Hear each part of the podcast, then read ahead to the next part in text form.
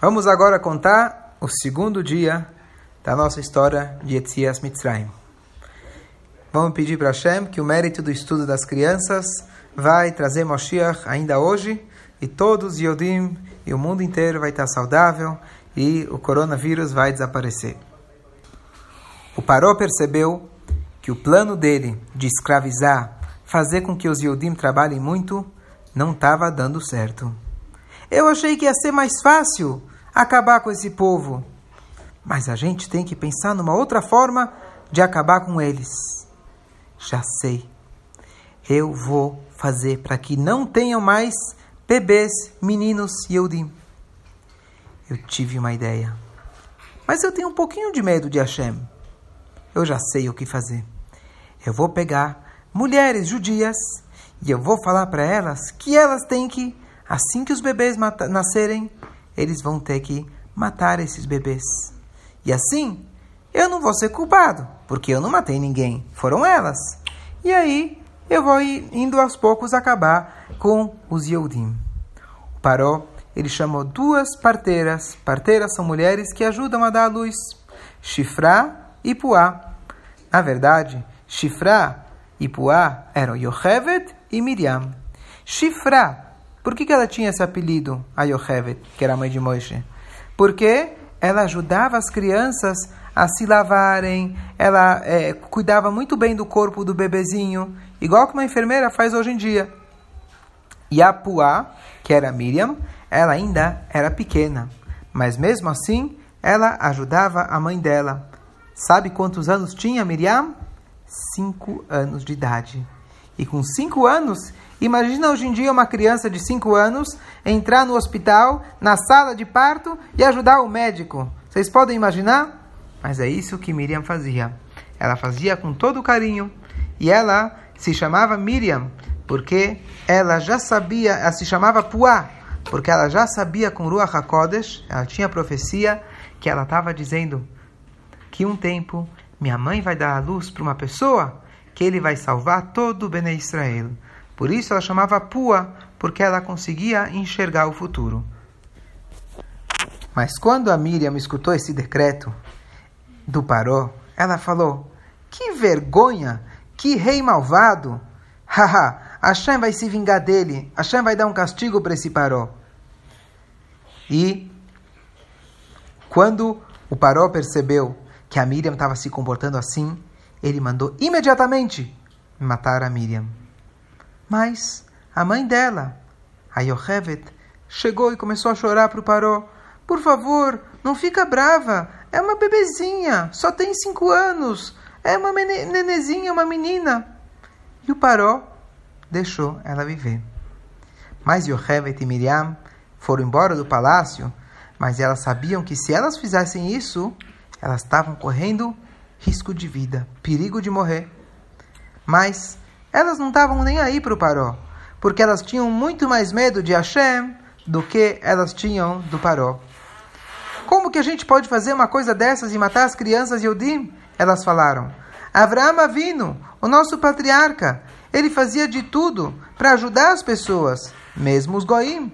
Como que a gente pode fazer de maneira contrária? E agora elas decidiram não só que elas vão ajudar os Yodim, da, as mulheres darem a luz, mas elas também vão ajudar as crianças pequenas de famílias pobres para que elas tenham comida, para que elas tenham cuidados. Elas começavam a recolher comida das casas, pedirem para as pessoas que tinham um pouco mais de dinheiro, e aí elas davam esse dinheiro para as pessoas mais pobres. E durante a, o momento que a mulher ia dar a luz, elas ficavam fazendo tefilá para Hashem. Hashem, Hashem, por favor, faz com que o bebê nasce com todos os dedinhos, com todas as mãos bonitas, com a pele boa, com os olhos, com os olhos saudáveis. Porque se o bebê, Hasve Sholem, nascer com alguma doença, sabe o que, que elas vão falar? Vocês são culpadas. Vocês quiseram matar o meu filho porque vocês quiseram fazer o que Paroi mandou. Então, Hashem, faz um favor, deixa todo mundo nascer direitinho. E Hashem escutou a fila delas. E todas aquelas pessoas, todas as crianças que nasceram naquela época, nasceram 100% saudáveis. Na verdade, Hashem deu um shus, um mérito, como se fosse uma mitzvah especial para Yocheved e para Miriam. Hashem considerou que todas aquelas crianças que nasceram naquela época, como se fosse que, eles que essas crianças fossem filhos de Yocheved e Miriam, já que Yocheved e Miriam ajudaram eles a nascer. Quando Paró descobriu que os bebês não pararam de nascer, ele mandou chamar Yocheved e Miriam, que ele percebeu que alguma coisa estava acontecendo. Vocês são culpadas de ter transgredido e não respeitado as minhas ordens. Vocês têm que. Ah, voltar um pouquinho. Aí ah, elas responderam, elas foram muito inteligentes. E elas falaram assim: Que Hayot Reina. Na verdade, as mulheres Yodiot, elas, elas são igual os animais. Você já viu um animal ir para o hospital para dar à luz? Você já viu um animal precisar de enfermeira, de precisar de médico, precisar deitar numa cama para dar à luz? Não. Eles dão à luz naturalmente, o bebê sai e pronto. Assim também são as Yodiot. Elas são iguais aos animais. Sabe por quê? Se a gente for ver o antepassado deles, Yaakov Avino, ele deu uma brachá para cada um dos filhos e ele comparou eles com animais. Por exemplo, Binyamin é chamado de lobo. Naftali é chamado de veado. Cada uma das tribos é comparada a um animal. Então, os Yehudim, as mulheres Yehudiot, não adianta a gente querer ir lá e fazer alguma coisa. Porque quando a gente chega, as crianças já nasceram. É claro que isso não era bem assim. Se elas fossem cumprir o que Paro estava falando, elas deviam que matar mesmo assim. Mas, milagrosamente, o Paroi aceitou a explicação delas. E, e elas então, e elas voltaram para casa. Mas Paroi tinha um plano. Quando elas saíram do palácio, Paroi mandou soldados correrem atrás dela, delas e matarem elas. Mas Hashem fez um milagre e protegeu. Elas se tornaram invisíveis e os é, é, e elas foram engolidas por um tempo pelas paredes da casa. Elas mere merecem milagres, Hashem falou, porque elas tiveram respeito e medo por mim. E mais ainda, Hashem deu um presente muito grande para elas duas. Miriam, depois que ela, se, que, ela, que ela cresceu, ela casou com Kalev Ben. Lembra de Kalev, aquele que não falou mal da terra de Eretz Israel? E ele era da tribo de Yehudá. Depois de muitos anos, nasceu David Amelech. E todos os reis de, de Bnei Israel, os reis de verdade, são dela, são descendentes delas. E Echevet, ela foi a mãe do primeiro Cohen Gadol, de Aaron. Ela foi a mãe de Moshe e do primeiro Levi. E aí isso foi em mérito de que elas não tiveram medo do Paró e tiveram medo de Hashem. Só corrigindo, não é todas as tribos que têm animais, algumas delas têm. Então o Paró percebeu, percebeu voltando. O Paroi, ele falou, não deu certo escravizar os Yehudim. Não deu certo matar os bebês. Agora eu tenho um novo plano. Jogar todos os bebês Yehudim, os meninos, dentro do Nilo. Nilo. Por que não as meninas? As meninas, o Paro tinha um plano muito pior. Está escrito na Torre Vatechayeno, essa Yelodim. O que, que significa? Ela queria que os meninos fossem jogados no Nilo e as meninas Não. fossem, crescessem igual uma menina egípcia. Eles queriam converter, eles queriam fazer que as meninas virassem igual a eles. Isso é pior do que matar. Corrigindo, posso, é, não é de Vatechayana, posso é Vechol Habas Techayun. E toda menina eles vão fazer viver. Isso é um decreto, o Rebbe explica, pior do que contra os meninos. E também, a gente vai ver daqui a pouco, que ele queria fazer só com os meninos, porque os meninos, ele sabia que ia nascer um líder, homem, que ele ia tirar os Yodim de Mitzrayim. Paroi, ele teve um sonho muito esquisito, muito estranho. Ele viu que apareceu um velho na frente dele. E nesse velho, ele estava segurando uma balança. Aquelas balanças de antigamente, não balança de brincar, balança de pesar. Como que alguém comprava antigamente um quilo de arroz? Então ele tinha, na verdade, uma balança com dois pratos, um de cada lado pendurado. Você colocava o arroz de um lado e uma pedra que pesava um quilo do outro lado. Só para vocês terem uma ideia aqui que é a balança. Então, o velho segurava a balança e de um lado ele, tem, ele tinha todas as pessoas importantes, os ministros de Mitzrayim, presos em cima de outro lado da balança. E de repente, ele trouxe do outro lado da balança uma ovelha branca. E quando essa ovelha, que era muito mais leve do que todos esses homens que estavam de um lado da balança, ela ficou muito mais, ela, ela ficou muito mais é, forte. O Paro acordou. Ele, ele não sabia o que, que, que, que aconteceu. Ele chamou os três conselheiros principais que ele tinha. Bilam, aquele, aquele homem que sabia xingar e falar uma coisa que acontecia. Itró, que depois a gente sabe que vai virar o sogro de Moshe. E um homem chamado Iov, que Iov, na verdade, tem um livro inteiro do Tanakh que chama Iov, que ele era uma pessoa que ele era um dos conselheiros de Paró, e depois a gente vai ver o que aconteceu com ele. Bilam, quando ele escutou esse sonho, ele falou na hora: Não tem dúvida do significado desse sonho. Já está claro que o menino judeu vai nascer e ele vai destruir todos Yehudim, todos os Mitzrim. O Paró ele pediu para os teus três conselheiros uma opinião. O que, que eu faço agora? Na hora, Itró falou: Vocês sabem, todos aqueles que tentaram fazer mal para os Yehudim no passado, não deu certo. Eles perderam. Vocês lembram que Paró, o primeiro Paró, tinha pego Sara para casar com ela e ele acabou ficando com uma praga. Ele teve uma macá. Assim também Avimelech, o rei dos Plishtim. Aconteceu Avimelech com Sara e depois Avimelech com Rivka. E sempre eles saíam perdendo. A gente tem que saber agradecer Yosef, que quando ele estava em Mitzrayim, ele conseguiu ajudar todo Mitzrayim a comer. Quando Itró falou isso, ele viu que a cara do Paró não estava gostando nem um pouquinho. Ele viu que ele estava em perigo rapidamente ele viu uma porta, uma porta não muito, uma porta, uma porta de trás, e ele fugiu do palácio.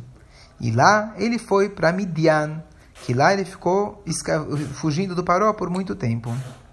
Aí chegou Bilam. Escuta, escuta-me, vossa majestade. Eu conheço bem esse povo.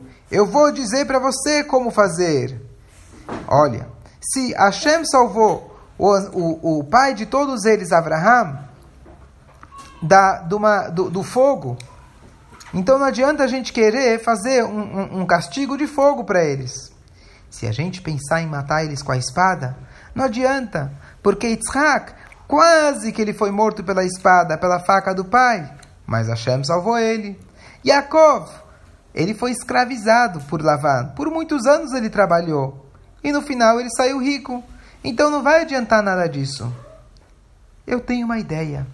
A gente pode fazer um castigo para eles com água. Vocês pode, você pode mandar agora todos os soldados afogar os meninos judeus no Nilo. Os astrólogos do Paró concordaram com essas palavras, porque eles pensaram que Hashem não ia conseguir castigar eles por isso. Imagina, eles acham que Hashem não vai conseguir castigar. Existe uma regra que Hashem sempre castiga do mesmo jeito que você fez o haverá. Eu vou agora parar e dar um exemplo. O exemplo é o seguinte: se alguém falar para você, se você não se comportar na sala de aula, você vai ficar fora da, você vai, você vai, não vai poder jogar bola. Então é o castigo. Mas a bola não tem nada a ver com a aula, tá certo? Mas se alguém fala, se você fazer bagunça na aula, você vai ficar fora da aula é uma consequência. Você atrapalhou a aula, você vai ficar fora da aula. Então é assim que funciona com Hashem. Então eles falaram assim: quando Hashem vai castigar, ele vai castigar do mesmo jeito que a gente fez. Se a gente afogar os Yodim na água, eles pensaram, Hashem não pode afogar a gente na água, porque ele já prometeu para Noah que ele não vai mais fazer um dilúvio. Mas eles estavam errados. Porque Hashem tinha falado que não ia fazer uma chuva, um dilúvio. Não está escrito que Hashem não podia afogar eles no Yamsuf, no mar.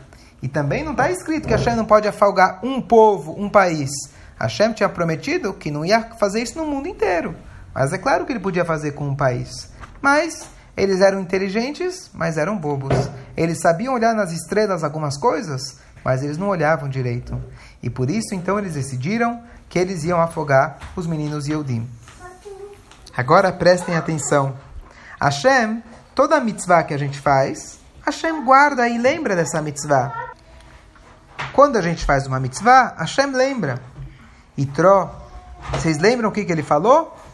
Ele falou para não fazer nada para os Yehudim.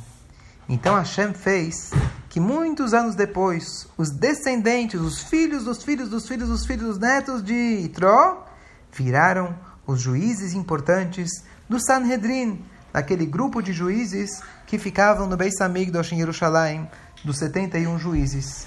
Isso foi porque Itró falou para o Paró não fazer mal para os Yehudim. Bilam, que mandou matar os Yehudim, ele foi morto pela espada depois da história que a gente conhece da Torá, ele foi morto com uma espada. E o Iov, que ele ficou em silêncio, ele não falou nada. Quando alguém está fazendo uma coisa errada e você não fala nada, também você merece castigo. E por isso o Iov, ele depois teve muita, muito sofrimento.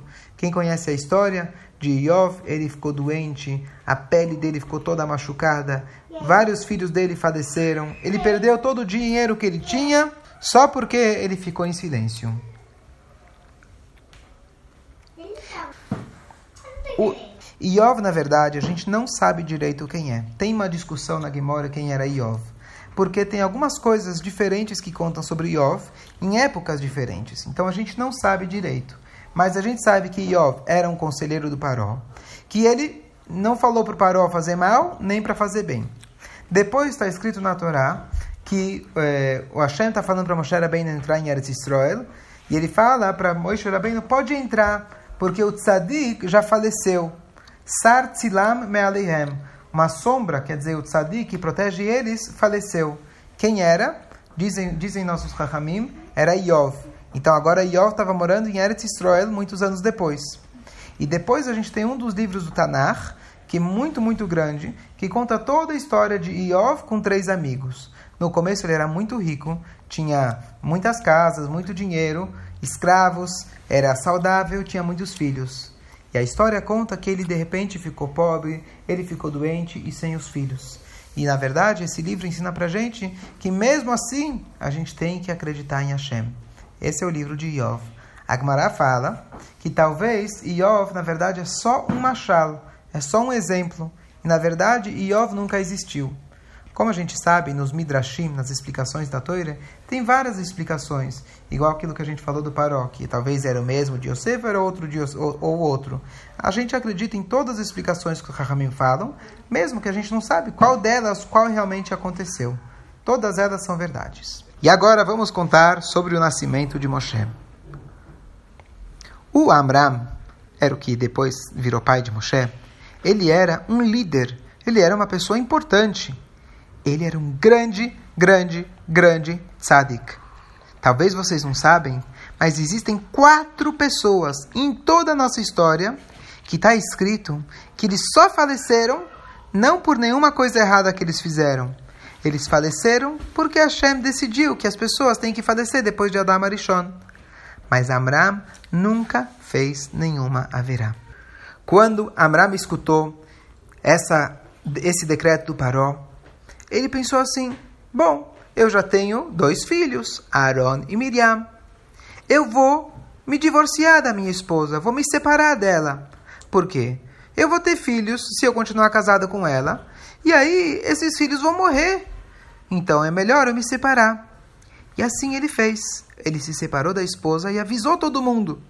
E todos os Yodim fizeram a mesma coisa. Porque se ele era o rabino, tipo o Rebbe, o, o chefe, todo mundo fez igual. Mas ele tinha uma filha muito especial, a Miriam, aquela que a gente falou antes, que com cinco anos ela ajudava a mãe dela, as mulheres darem a luz. E ela foi discutir, claro que com derech eretz e bonito, mas ela falou papai, aba, tati, não sei como fala em egípcio, é, mas eles falavam em na verdade, porque lá era, os Yodim ainda falavam Lashon Kodesh. Então falava, Aba, a tua decisão é pior que a do Paró. Porque a do Paró é só para matar os meninos. E se nascerem meninas, você está fazendo para nem nascer meninos nem meninas. Mais uma coisa, o Paró, ele só pode fazer decretos contra os nossos corpos. Mas a nossa Neshama, ela vai continuar vivendo no Lamabá e você está fazendo com que, as, que aqui não vai ter nem corpo e nem Neshama. E mais uma coisa: o Paró é um, uma pessoa. O que ele decreta, talvez não vai acontecer. O que Hashem decreta, fica para sempre. Abraham viu que a filha dele tinha razão. E ele então decidiu de novo casar com quem? Com a mesma esposa, com a Yochevet. E ele então fez uma rupá para todo mundo ver. E assim Bene Israel também fizeram a mesma coisa. E assim eles voltaram a ter filhos. Yochevet, naquela época, ela tinha 130 anos de idade. Mais do que a Sarah quando ela teve Yitzhak. Mas Hashem fez com que a cara dela ficou uma cara de jovem, como se fosse uma menina. Jovem. E aí, naquela época, os astrólogos, aqueles mágicos de Mitzrayim que conseguiam olhar para os céus e ver algumas coisas que iam acontecer, eles falaram: A gente está vendo que a pessoa que vai salvar os Yodim já está quase nascendo. E o pior, a gente não sabe se vai ser Yodi ou talvez até um Mitzri. Eles, na verdade, eles viram, eles, eles sabiam que ia nascer, porque Moshe de fato ia nascer. Mas por que, que eles acharam que era dos egípcios? Será que eles não conseguiram ver? Porque, na verdade, Moshe Rabbeinu tinha duas mães. A mãe que ele nasceu, que era Tzipora, mas ele teve uma outra mãe que cuidou dele, que era a Bátia. E a Bátia era egípcia. Depois ela se converteu. A gente sabe que logo no começo ela se converteu. Mas a Bátia era egípcia. Por isso que os astrólogos se confundiram. Desculpa, corrigindo, não era Tzipora. Tzipora depois foi a esposa de Moshe, a Yochevet. Então, se tem um jeito da gente conseguir acabar com ele, eles falaram, a gente tem que fazer com que todos os meninos que nascerem nos próximos dias vão ter que morrer. Mesmo dos egípcios. Os ministros que estavam lá não gostaram disso. E eles começaram a falar que não está certo isso. Como que vão matar as crianças dos egípcios? Mas o Paró era tão mal que nem do povo dele ele tinha pena. E ele mandou matar todos os meninos que nascessem naqueles dias, mesmo se fossem dos, mesmo se fossem dos mitzrim. E ainda os astrólogos, eles viram que Moshe Rabbeinu, eles sabiam que o chefe de Moshe Rabbeinu, o chefe de que ia tirar o Bnei Israel de Mitzrayim, ele ia morrer por causa de água. Por isso também eles quiseram afogar na água. Mas é porque, na verdade, lá no final da vida de Moshe, lembrem, ele vai fazer, ele vai bater na pedra para tirar água. Mas eles acharam que Moshe Rabbeinu ia morrer agora afogado. E a gente vai concluir essa aula dizendo todos os nomes que os Rahamim contam para a gente que Moshe Rabbeinu tinha. A gente sabe que o nome dele, Moshe, é porque Abate tirou ele da água e Minamaim Meshitiu. Já que tirou ele da água, chamou ele de Moshe. Mas eu vou falar aqui os nomes que os Rahamim contam para a gente que ele Os nomes eram, prestam atenção. Yekutiel, ou Yered, ou Avigdor, ou Hever, ou Avisocho, ou Avi Zanuach, ou Tuvia, ou Shmaya, ou Ben Netanel, ou talvez é Levi. Muitos nomes os Rahamim falam ou que ele tinha todos, ou que na verdade cada nome significa outra coisa. Por hoje, vamos parar por aqui. Amanhã, Bezrat Hashem, a gente continua.